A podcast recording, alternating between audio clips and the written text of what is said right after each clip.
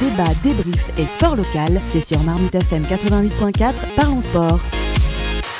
On va faire le point sur le tableau masculin. Pas de Nadal, mais beaucoup de prétendants tout de même. Alcaraz, Medvedev, Rune ou encore l'éternel Djokovic qui affiche le plus de certitude avant de débuter cette quinzaine.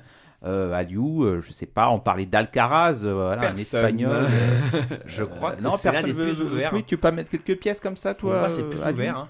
Euh, Parce que Alcaraz, bah, plus on se rapproche, plus on trouve que la pression, comme l'année dernière où euh, bah, il était tombé contre Zverev. Et euh, il faut pas oublier, il y a l'US Open, parce que personne l'attend à l'US Open.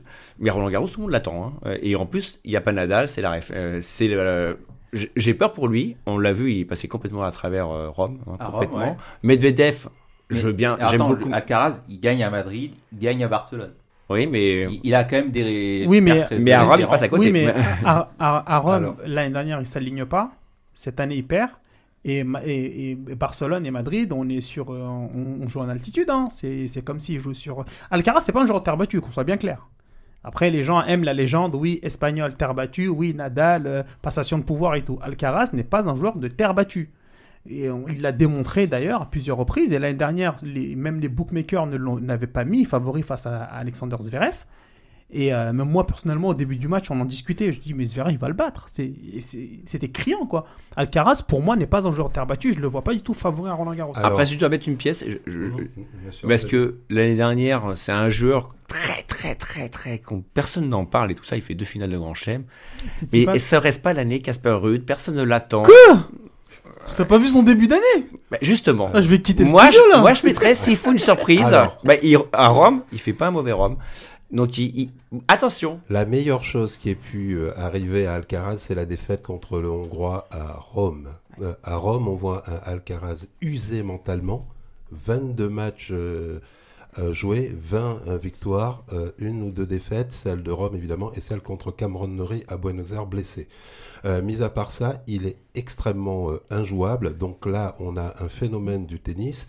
Euh, évidemment, je peux pas te laisser dire que c'est pas un joueur de terre battue. Mais non, C'est Jean-Jacques, c'est pas un joueur joueur de, de, de toutes terre battue. Mais on, non. on, on a l'addition de non. Federer, Nadal et Djokovic. Mais non, mais non, je suis pas d'accord. Ça, c'est pas la première chose. Je peux pas laisser dire ça. Et je termine. Non, Je mais Jean-Jacques- juste en disant, Jean-Jacques, évidemment qu'il est l'un des favoris, mais je jaune, le mettrai pas en premier, pour autant, mais pas très très loin. Le vainqueur de Roland Garros, j'ai pour habitude de me mouiller et d'accepter les critiques qui arrivent ensuite. Le vainqueur de Roland Garros, c'est Medvedev. Non pas parce qu'il a gagné Rome. Non pas parce qu'il a gagné Rome. Medvedev, ça fait très longtemps qu'il a un jeu. Un, un- un- un joueur hyper résistant, capable de renvoyer des milliards de fois la balle et euh, qui bat euh, Djoko même dans ses plus grands jours.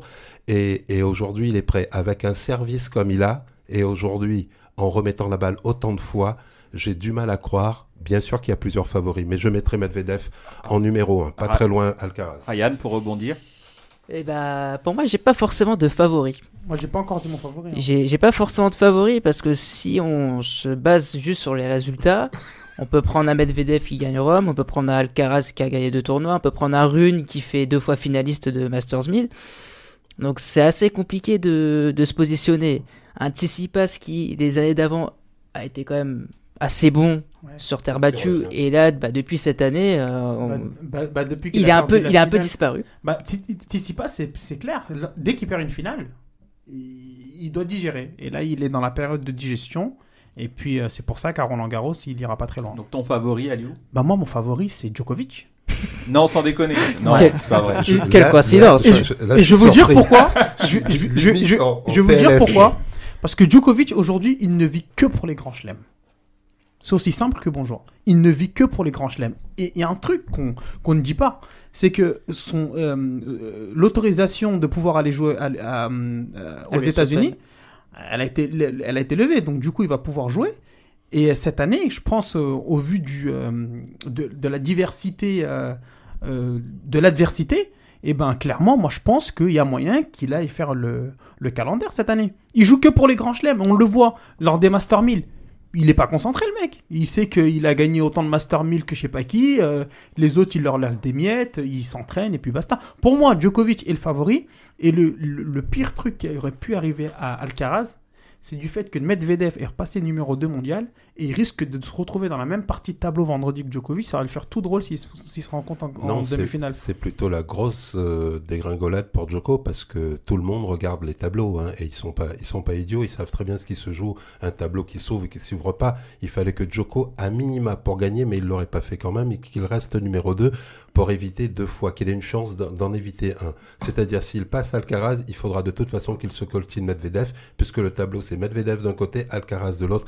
Il n'a plus les moyens. Et puis il y a un autre sujet. On voit Karom contre Ol- Holger Rune. Encore une, ouais. Et, et sur ses premiers tours, Ouais. il y a quand même un problème là physique Ouais. Au niveau de la au niveau de la rotation de son coup droit.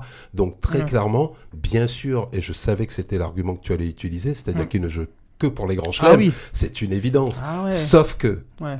Pour la première fois depuis très très longtemps, Ouais. on n'a plus le même Il Djokovic. est diminué. ouais. Ouais, Il est- physiquement, oui, bien Voilà. sûr, bien Donc sûr. ça va être très très compliqué sûr, sur après- terre battue. Il peut encore accrocher un, un Wimbledon, pour le reste ça va être compliqué. Bah, Après, on, on oublie aussi le fait qu'il a euh, 22 grands chelems. Donc il peut être diminué physiquement. On a vu, l'Open d'Australie, il est diminué physiquement, il gagne le tournoi. il gagne le tournoi, Donc- exactement. L'histoire, il joue pour l'histoire, La les gars. surface. Ouais, il y a, pour il y a la surface aussi, c'est c'est sûr. Mais il a quand même l'expérience. Donc même s'il est moins bien, il peut tout de même nous sortir un grand chelem euh, à Roland Garros. Ben, plus les tours vont avancer, et plus ça va être dur de le battre. hein, parce que aujourd'hui, on a parlé de Medvedev, Alcaraz, Djokovic. Tsitsipas, il est aux abonnés absents. Il y a Holger Rune sur la distance, sur la distance du meilleur, des, du meilleur au, au 5-7. En première semaine, il peut tenir, mais en deuxième semaine, ça, ça, ça va être une autre histoire. Zverev, n'est pas encore revenu. Voilà, Zverev n'est pas encore venu. Sinner n'aime pas la terre battue. Il Il reste pas qui citer un Roublev qui a gagné Monte Carlo. Ouais, Rub- ouais, mais Rublev, Trop il, fantasque. ouais, il se cherche encore, Rublev.